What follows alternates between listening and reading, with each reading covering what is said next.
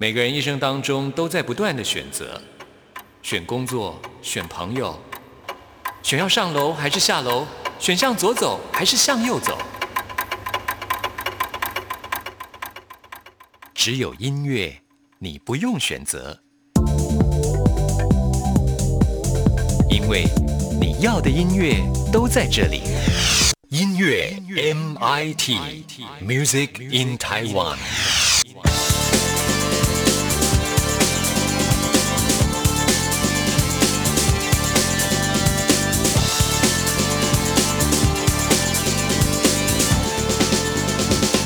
亲爱的听众朋友，大家好，欢迎收听今天的音乐 MIT Music in Taiwan，我是谭志毅。在我们 DJ 音乐盒这个单元当中呢，为听众朋友介绍过很多台湾优秀的音乐人，他们呢都非常的有使命感，总是希望能够把音乐的美好啊能够介绍给大家。在今天的节目里呢，我们就要跟听众朋友来介绍一个国乐团，他们是国立台湾师范大学的校友国乐团。那这个团体其实成立到现在呢，已经有很长的一段时间了，不断的蓬勃，不断的发展，而且呢，每一年都会有定期的演出啊，呃，可以说是呢非常难得的一个。团体，所以今天呢，我们特别要来访问的就是团长张大力。团长您好，你好。今天在我们现场呢，除了有团长之外呢，也有年轻的指挥家陈义全。义全您好，呃，主持人好，听众朋友大家好。是的，其实刚才我一开场的时候就提到了，就是一个社团呃要成立之后呢，能够蓬勃发展，其实并不是那么的容易啊。尤其看到你们的标题是台湾师范大学校友国乐团，顾名思义，就是一定要是念过师大的人。才有办法能够成为这个团体之一吗？是的，是。那会不会有很严格的要求呢？还是纯粹只要对这个国乐有兴趣的人就可以来参加？呃，以目前来讲，我们只要是对国乐有兴趣，那我们明年开始会有，就说是即使初学的人，我们也会开始有找老师来训练。是 OK，所以呃，我们可以广义的说，就是说是只要对国乐有兴趣，我们师大现在师大毕业的。OK，我们都会都欢迎，绝对欢迎。最早好像是在一九五三年的时候就已经开始了，是不是？师大国乐社是从一九五三年开始，一直到现在。也就是呢，这个社团可以说是台师大的校友国乐团的前身了。那校友国乐团到底是什么时候成立的呢？呃，二零零八年成立的。是 OK，二零零八年我们有一次校友聚会。然后聚会完了以后，就觉得说，哎，我们是不是来成立一个国乐团？所以，呃，二零零九年的时候，郑师母就呃邀请我们帮南洋舞蹈团演伴奏。那所以我们在二零一零年的时候，就帮南洋舞蹈团伴奏了两场，一场在呃社交馆，另外一场在台南。从此以后，呃。我的感觉就是说，这个团应该是不会散掉了。是，所以一开始呢，其实只是就是想帮老师的作品，然后呢，把它呃，就是推广出去。也是应这个师母的要求。刚才提到的这个郑师母就是郑思生的这个太太啊。那当年呢，你们这个郑思生老师也是带领就是台师大的这个社团，呃，教你们这些国乐的部分。所以你们也是感佩老师，所以就想说，好吧，那我们就来演出这场音乐会。就一演以后呢，就一发不可收拾了，是这样吗？所以是是这个样子。对，就其实大家心里面就是爱这样的音乐。虽然可能校友毕业之后呢，不见得都是从事相关的行业嘛，因为每个人念的科系不一样，这就是毕业。之后的发展也不一样，可是对音乐都有同样的喜好，所以就希望能够把这样子的一个音乐的理想呢分享给大家哈。那其实我蛮好奇的，就是师大呢，其实我们知道，呃，像早年其实在台湾的音乐系并不多哈，但是师大应该是最有名的，因为分数最高嘛哈。是的，但是它只有西乐。西乐的部分，所以我会想说，国乐团为什么会在师大这么的蓬勃发展？这是我还蛮意外的一件事情。其实是呃，师大国乐社在社团里面来讲，并不是一个最受欢迎的呃的团体。那最受欢迎的团体，事实上在师大里面是土风舞社。哦，真的吗？那呃，但是呃，每年都会有毕业的人。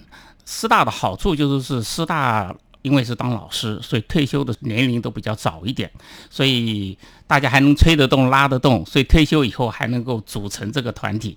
那其他学校就比较困难一些，因为一般来讲六十五岁才能退休，那六十五岁有的时候就有点困难，精神跟体力上就可能没有办法负荷得了那么多。是的，所以在这个团体目前来说的话，是已退休的人士比较多吗？呃，三分一、三分一、三分一。怎么说呢？呃，三分之一是退休的，嗯，三分之一是现在还在教的，是那三分之一是刚刚毕业没有多久的，是，但是还是一定要就是毕业之后成为校友才能够加入。一般是这样子。我们有校内的同学参加，就是呃，每年表演都会有校内的同学会参是会，来反正他，早晚有一天也是会成为校友的。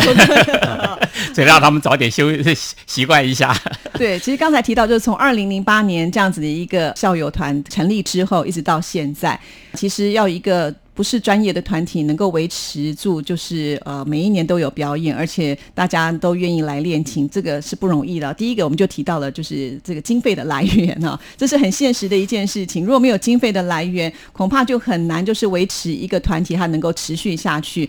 这里面其实它的开销也是蛮大的，比方说团体里面的人，他们要练团，总要有一个场地嘛，对不对？是的。好，就算呢呃没有场地，我们要去租场地也是要花钱哈。就算有场地的话，你可能也要水电的开。开支啦，好，或者是说一些聚会、一些活动啦，或者是当你们要呃办这个演出的时候呢，也有很多所谓的开支都是要花钱的。所以我很好奇是怎么样能够维持？那你们的财源又是从哪里来的？OK，二零一零年我们帮蓝洋舞蹈团伴奏完以后，那这个团体我我的感觉说，这个团体大概应该是不会散掉了。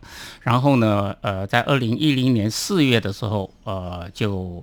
呃，利用法拍的机会就买买了一个办公楼，就是事实上是那个呃，应该是商办的一个一个地方，在新店，然后把它装潢了一下，然后现在就是我们的练习场地。是，OK，场地还不小，大概有呃室内大概有一百二十平左右。哇，那很大。呃，然后呢，像我们这样子的团体，事实上最主要的三个因素，一个是主要是场地，OK，第二个就是。人，第三个就是钱。那我们有了场地以后，呃，人，呃，事实上我们两二零零八年开始练习的时候，大概就是十来个人上下。那帮蓝洋舞蹈团伴奏的时候，我们还找了很多协演的人员，所以大概就是三十八个人上台，大概有一半是外校的那个时候。然后呃，现在我们大概有将近四十个人练习，所以人数增加的不是很快，但是也还好。OK。然后这是人的事，然后再讲是钱。那么呃呃，二零一零年之前，我们是先借符合国中的一个教室，他们的那个国乐团的练习的地方。那因为我们有符合国中的老师刚刚退休，所以我们那时候可以跟符合国中借场地。呃，但是跟人家借总不是长远之计，常常很多像我们这样子的团体，就是说因为搬迁的太频繁。那校友就失联了，OK，那所以我想说找个场地还是蛮重要的，所以那时候才买了那个场地下来，把那个场地买下来。然后呃，钱的事，那钱呢，就是因为我个人有些资产，我已经答应校友国乐团，就是每年大概资助他们一百万到。一百五十万左右，场地 不算，所以是出钱出力啊。从前面的场地就是又买了一百二十平的厂房，把它改建成为你们可以练习的场所。其实这也是一笔钱啊。在我们这个团长还没来之前呢，其实我已经有小道消息了啊，就是他们说这个本来呢团长已经可以享清福了，就是赚的钱也够可以这个就是慢慢的养老。但是他发现呢，哎，其实要养这个团不容易啊，要花很多很多的钱，所以呢又要回去工作，是这样吗？倒也没那么严重了，这个听起来就觉得哇，这个精神非常的了不起。没有，因为我我虽然退休了，但是我现在还有呃还有两个 project 在做，OK，两个项目在做。那呃，目前这两个项目的进行情况都还不错。OK，所以呃，也不是说我回去工作，事实上就是也是闲不下来。那当然了，我想最主要是有心了啊。而且呢，我也很好奇啊，像团长你自己本身在团里面，除了是团长的身份之外，你自己有没有亲自下去一起就是跟大家玩音乐？我们一个萝卜一个坑，人数实在不是很多，所以虽然团长的。技术不是很好，常常会被指挥私底下念，OK，不敢公开念了。毕竟是团长的身份嘛，对不对？所以我我现在在团里面是打击。哦，打击，打击也不简单哎，因为打击不能出错，一出错整个团可能就乱了。啊，也很难说，有的时候只要打在点子上，出错了。只会是知道啦，观众不一定知道。是啦，哈，但是就是说很享受在跟大家在练团的过程当中一种乐趣啦。而且我觉得人呢一定要有一个兴趣，就是你有一个努力的目标，我觉得自然就容易快乐，对不对？我想这是应该呃影响你就愿意呢就出钱又出力的一个非常大的重点吧。跟他们这些年轻人在一起，我我算是比较老的啦，团里面大概只有两位团员比我老一点。跟他们年轻人在一起，我的感觉就说是呃自己会年轻很多就是了。真的，尤其徜徉在音乐的世界里面啊，那是多么美好的一件事情啊！好，那谈到这里，我们先来听一段音乐好了。这就是呢国立台湾师范大学校友国乐团啊，今年在八月份的时候在桃园的一个现场的演出。先来欣赏的，我想带给大家比较欢乐的气氛呢，这一首春节序曲。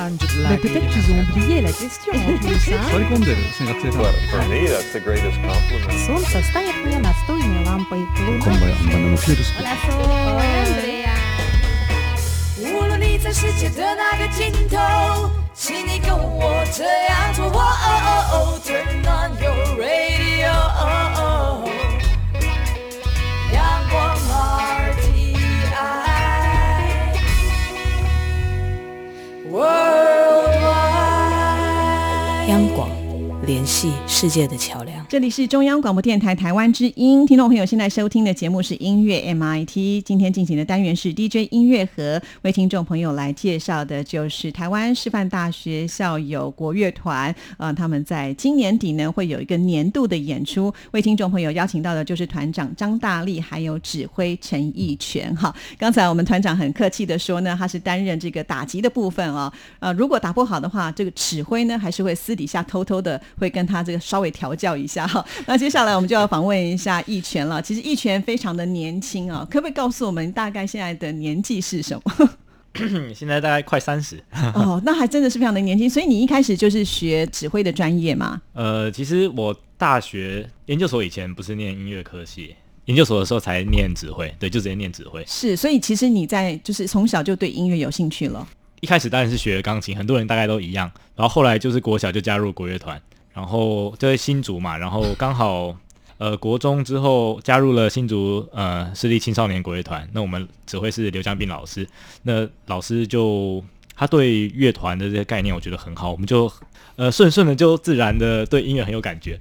是，对我觉得归功于他。那当时为什么在大学没有选择想要念音乐相关的科系呢？因为你的资历可以说是非常的完整啊。嗯，不知道，我就是从小太会念书了，所以也没有太会，可是就觉得念书嗯呃就 OK 这样子。所以大家就觉得好像念书就可以了。对我没有当兴趣，是对，那时候是很有兴趣，可是的确没有认真想过要不要走这。大学时候念的是什么科系？我大学是念的是师大地理系，地理对地理系是，。所以可是后来你就是研究所的时候，有跟家人沟通过说你要走音乐这条路吗？有有有，我原本预期可能会家庭革命，啊，结果还好。就还好，对他们也很尊重你，就是他们大概因为，呃，其实，在以前学的过程，他们有时候就会希望我先暂停或干嘛。那那时候小时候就会有点吵架或什么，所以大概到大学生研究所的时候，他们大概知道挡不住了吧？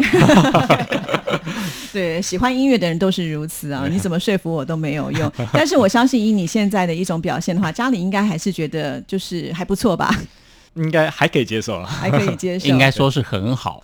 对啊，尤其我想，呃，这个新一代的指挥在台湾，我觉得真的是很需要一些人才了哈。好，那呃，我们刚才提到，就是你要带这个乐团，指挥当然是一个乐团当中的灵魂人物了啊。那面对的都是你的学长跟学姐，对不对？甚至刚才我们提到团长，可能年纪就是你的几倍了，对不对？对对有的时候可能你在这个指挥的过程当中，有一些自己的想法，或者是你希望能够呃修正这些团员们的一种呃演奏的精进的部分的话，你都是用什么样的方式来跟他们沟通啊？呃，当然，跟比起一般带其他乐团，在这边我会特别的客气。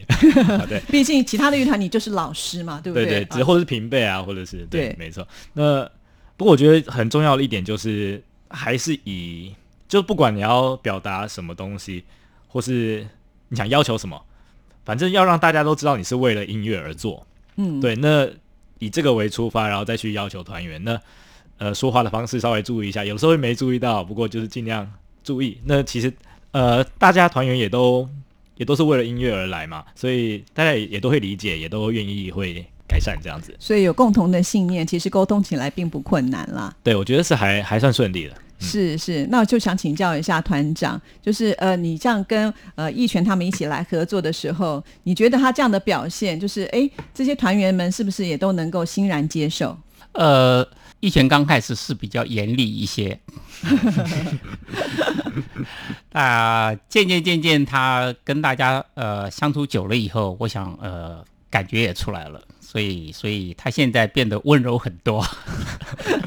我想一个指挥嘛，他必须一定要有要求，这个团他才会进步，这是必然的啦，哈。那当然可能主要是因为面对的这一群的团员们，我觉得身份是比较特殊一点点，自己的学长学姐嘛，哈，在态度上来讲，我觉得可能还是会有一点点，就是需要礼貌或者是客气或者是委婉的方式来做一个沟通的方法嘛，哈。但是在技巧或者是说在音乐的这种专业的要求上来讲的话，那当然，因为我们刚才提到是不算是一个职业的团体嘛，因为本身大家可能是退休人士，或者是说他本来就有其他的工作哈，那可能练琴的时间就不像说一般的这个专业的人士有这么长的时间来练习。那你们怎么样来做一个要求，或者是怎么样来做一个团练，让这个团队能够能精益求精呢？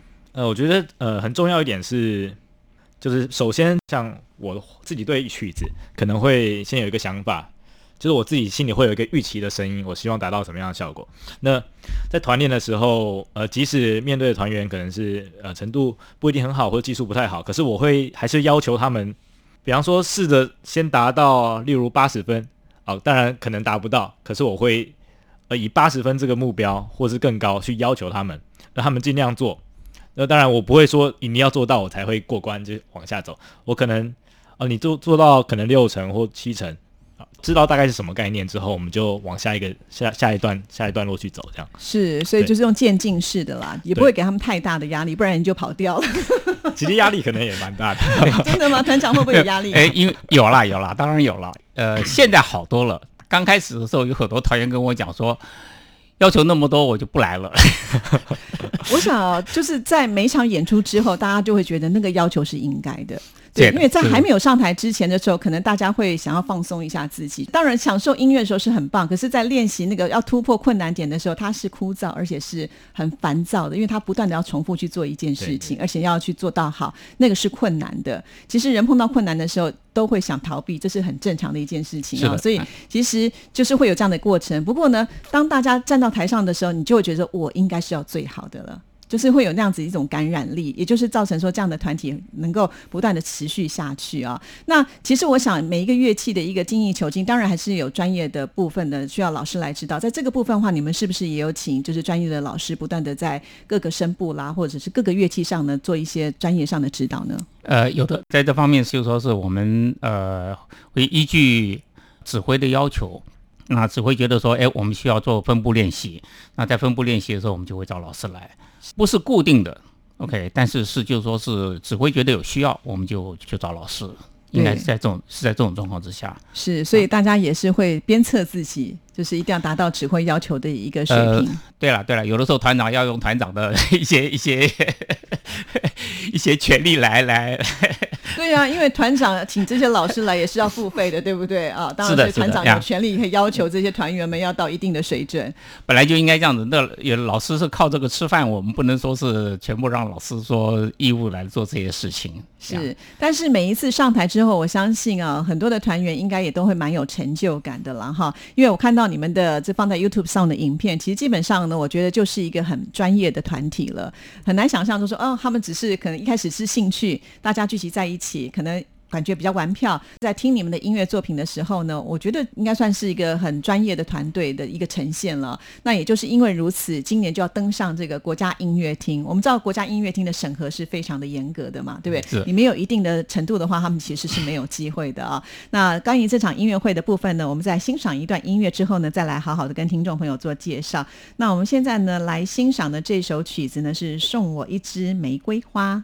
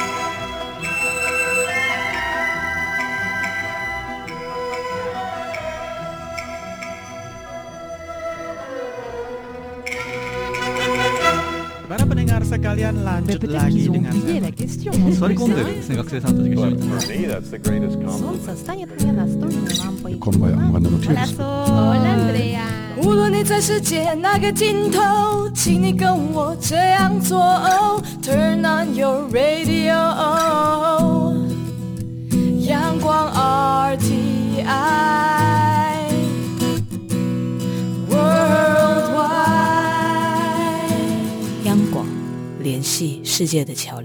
欢迎回到音乐 MIT，在我们今天的 DJ 音乐和单元当中，跟听众朋友呢访问到两位，他们都是来自于台湾师范大学的校友啊。因为呢，他们成立了就是台师大的呃校友国乐团，今天邀请到的就是团长张大力，还有指挥陈义全。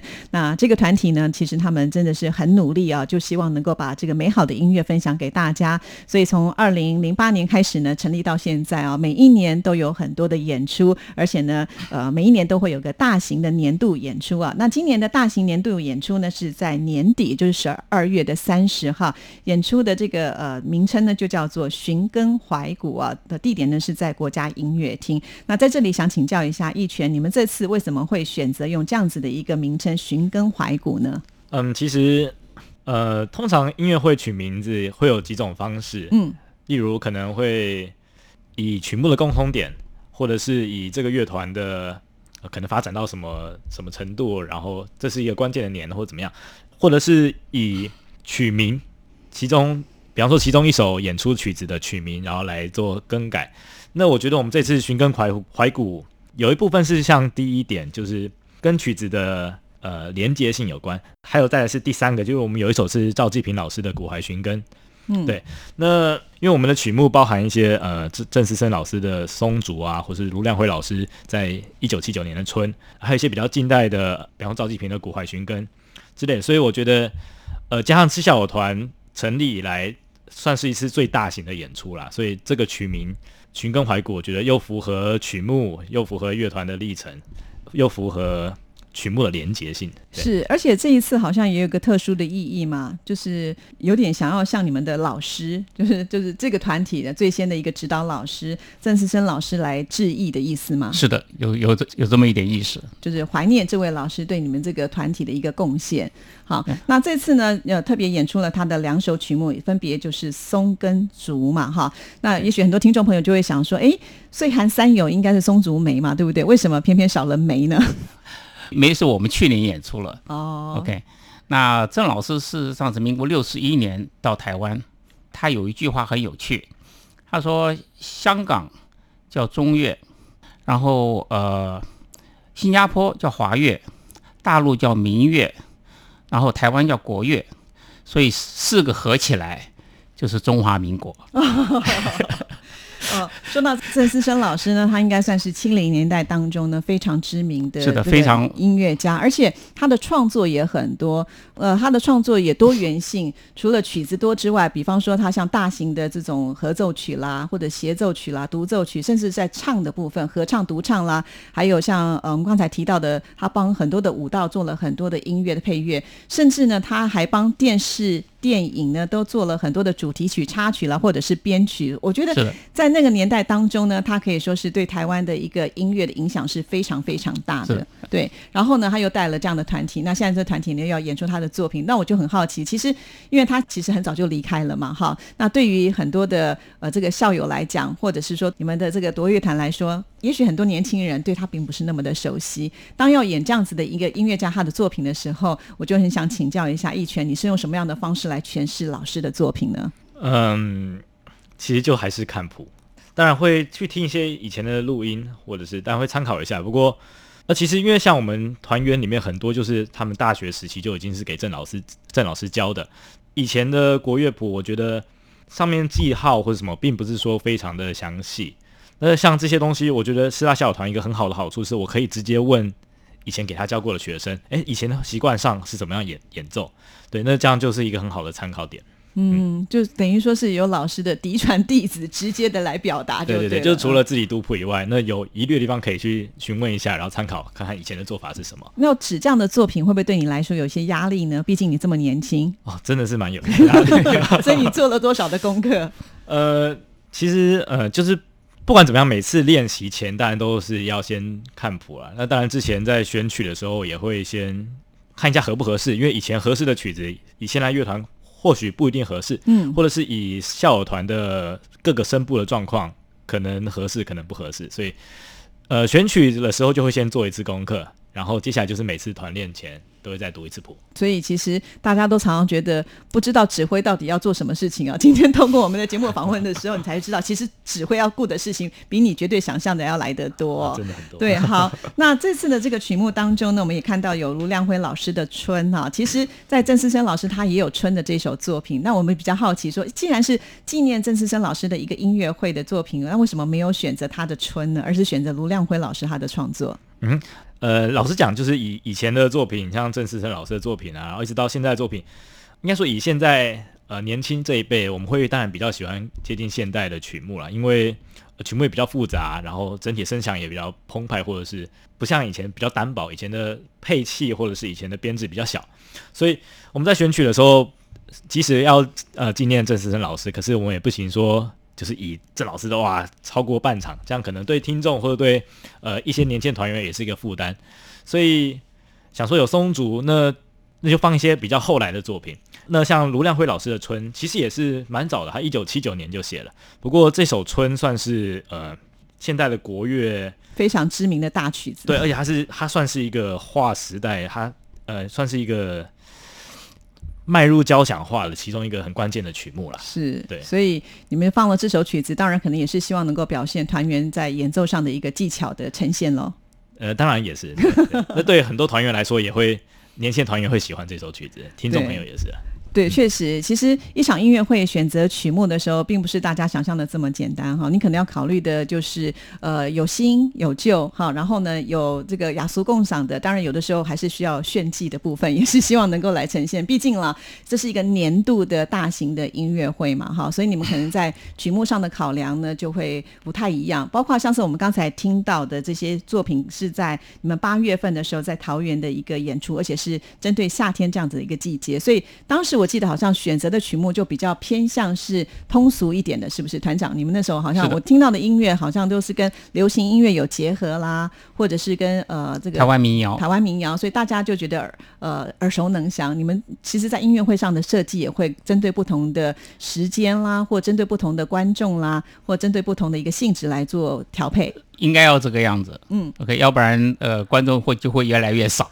是因为我们刚才提到一个推广嘛，哈。如果说我们都演阳春白雪的音乐，可能听懂的人不多的话，他们可能就渐渐失去了一些兴趣。所以在音乐会上，我们总是会希望能呃让大家都能够听得懂，就会放一些我们觉得好像能够引起共鸣的这样子的作品。好，那这次的这个音乐会当中，除了一拳之外，好像还有其他两位的指挥嘛，对不对？请团长介绍一下。呃，一位是彭彦翰，OK，那另外一一位是徐昌全。那三位指挥里面，呃，应该来讲，徐昌全是科班的，纯科班的。二胡的演奏家。呃，他是二胡演奏家，然后在师大修了那个指挥研究所。OK，那呃，彭彦汉呢就比较特殊一点，他是台大材料系毕业的。OK，然后念了呃台医大的一个硕士。OK，然后现在在师大修教育博士，是 所以他是比较特殊一点。所以三个指挥都都很优秀，都十分优秀。彭一翰的经验稍微多一些，OK，但是徐长全因为自己呃有二胡的演出的独奏演出的基础，所以它它又不一样。所以三个指挥都很杰出，但是各有长处。所以对团员来讲，事实上是是一件很好的事情。我们这里说很好，其实压力也蛮大的，因为要去适应三个不同的指挥。是的是的。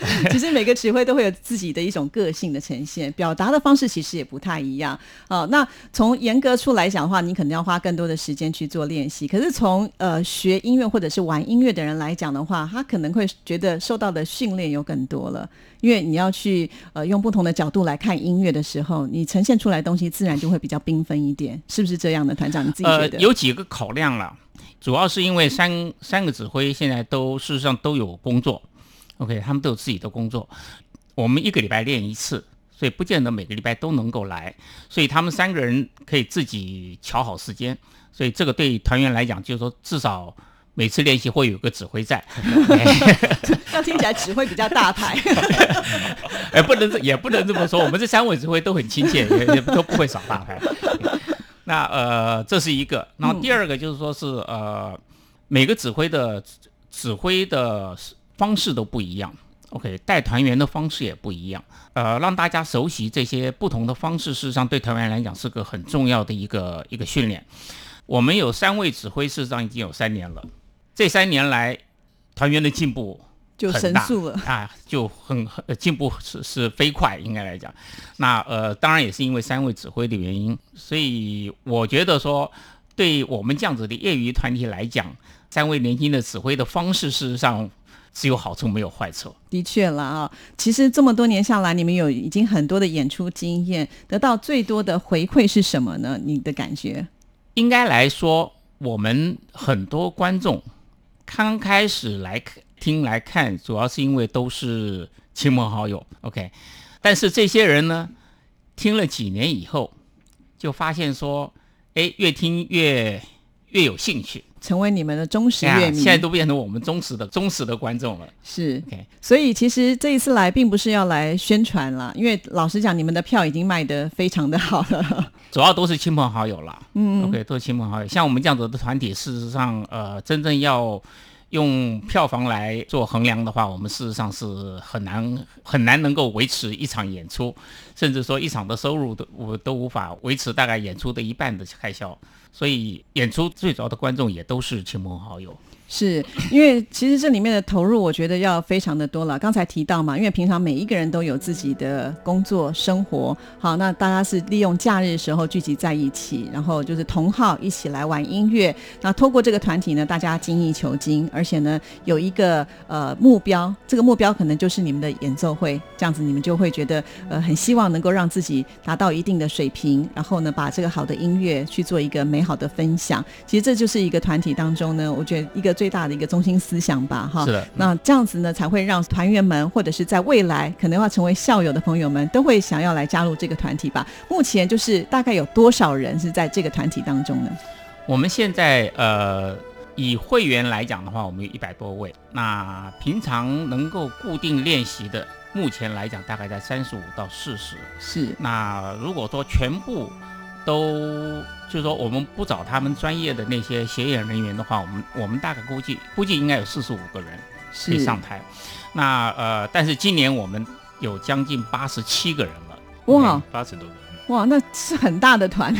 对对对，因为因为国家音乐厅，我我们我们觉得说这个气势要大一点。是，那这一次就是所有的都是校友的部分呢，没有请协演的部分，所以这次可以很自豪的说，完全是协同纯正。